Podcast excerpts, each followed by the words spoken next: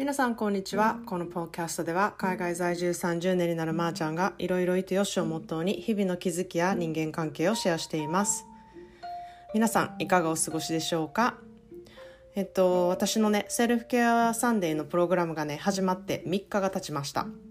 まあ、1ヶ月のプログラムなのでね3日でどれくらいやっているかいけるかとかねどんな濃い内容でねやっていけるかってめっちゃ考えてきたんですけどあのやっぱり実際やってみないとわからないっていう感じで、まあ、ある意味ちょっと手探りっていう感じだったんですけれども、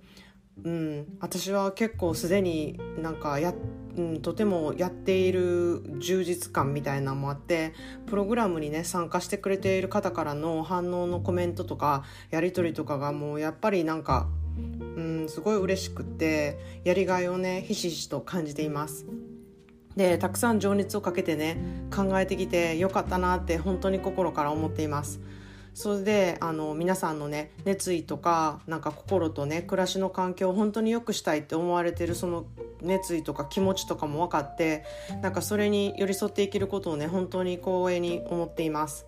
まあ、3日目でねこんな風に思えるって、うん、自分も含めてこう皆さんの1ヶ月後のねあの状態っていうのがどんな感じかなっていうふうに思って楽しみでしょうがない日々を送っています。そんなでね毎朝日本の天気予報をあの見るんですね。っていうのがなんか雨マークみたいんですよ。なんか多分え何それって多分日本にいてる人は思うと思うんですけれども、まあ、カルフォルニアのを見てねもうね全然面白くないんですよ。っていうのがまた晴れ温度高い湿度低いみたいなもうそれしかないですっていう感じなんですね。でも日本は、まあ、梅雨の時期は雨マークばっかりかもしれないんですけれどもなんかもう雨マークを見るだけでもなんか落ち着くんですよねいいなみたいな感じでなんか雨マーク見るだけでしっとり心が潤うみたいなそんな感じもしてるんですね。で、まあ、日本は今日は雨かもとかあの小雨かもとかちょっと曇りかもとかザザ降りかもとかこんなね空模様だけでめっちゃエキサイティングじゃないですか。なんかそんなんいいなみたいに。ほんまにないものねだりなんですけどなんかそんな思いなんですね。で日本ではそういうふうに思ってる人は少ないんじゃないかなと思って今日はあの私のねないものねだりで思うあの感覚をシェアしたいと思います。まあ、どんだけ雨が恋しいかっていう私の気持ちっていう感じなんですけどそんな知るかいなって思うかもしれないんですけれども、まあ、それでいてちょっと雨のね感じ方が変わってくれたらいいなっていうふうに思ったりもしています。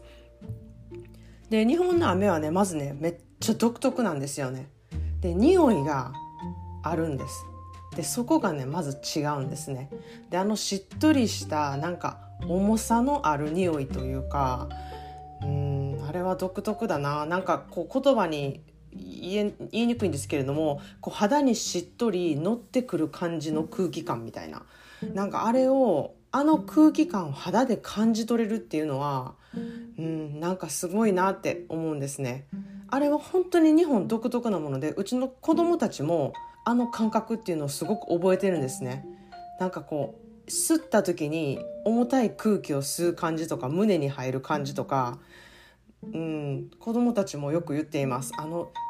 じっとりした感じさなんか懐かしいねとかああいう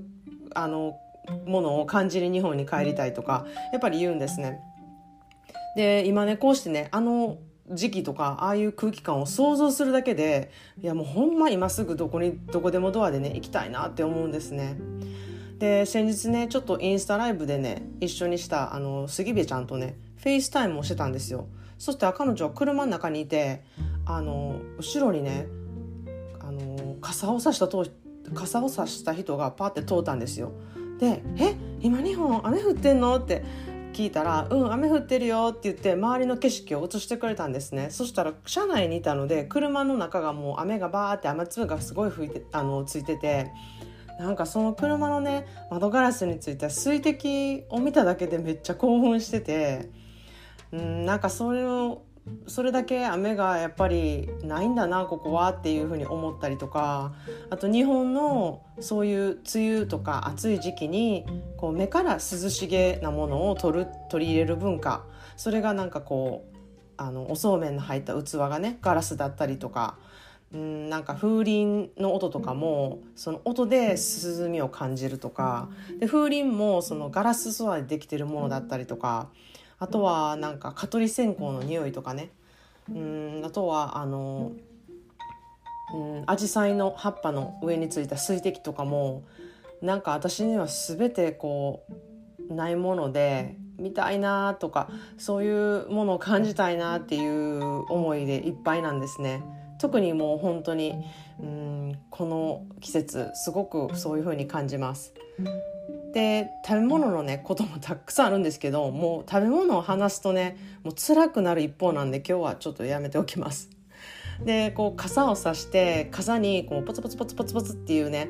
雨が弾ける音を聞いてね歩いたりとかあとは長靴を履いたファッションとかもいやもうほんまにないものねだりであの羨ましくてしょうがないんですね。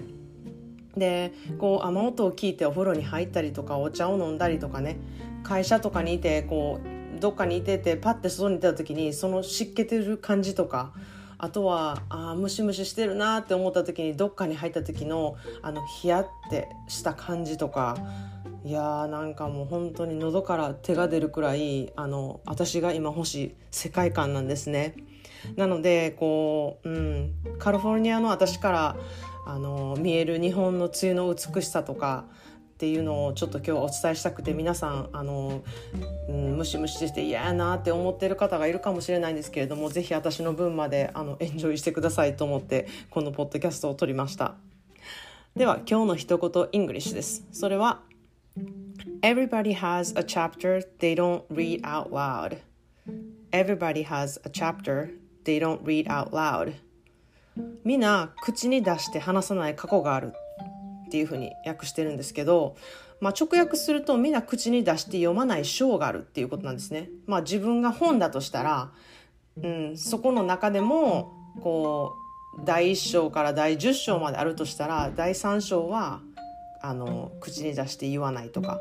うん、そこはちょっと黙っている過去だとかなんかそういう章があるっていう意味合いの言葉なんですね。まあ、それイコールそのみんながみんな自分のことを全部さらけ出してあの言ってることじゃないっていうこともあるし、うん、なんかその人なりに隠している過去もあるしその人なりに隠しておきたいこともあるっていうなんかそういうことはみんな持ってるんだよっていうことをあの言っている言葉で私は結構うん、好きなんですね。であの一つお知らせを今日はあのしておきたいと思います。えっと、以前からあのお知らせしてたオンライン保健室をやっているマユティがインスタライブにインスタライブをね今晩するんですけれども私はゲストで参加させていただきます。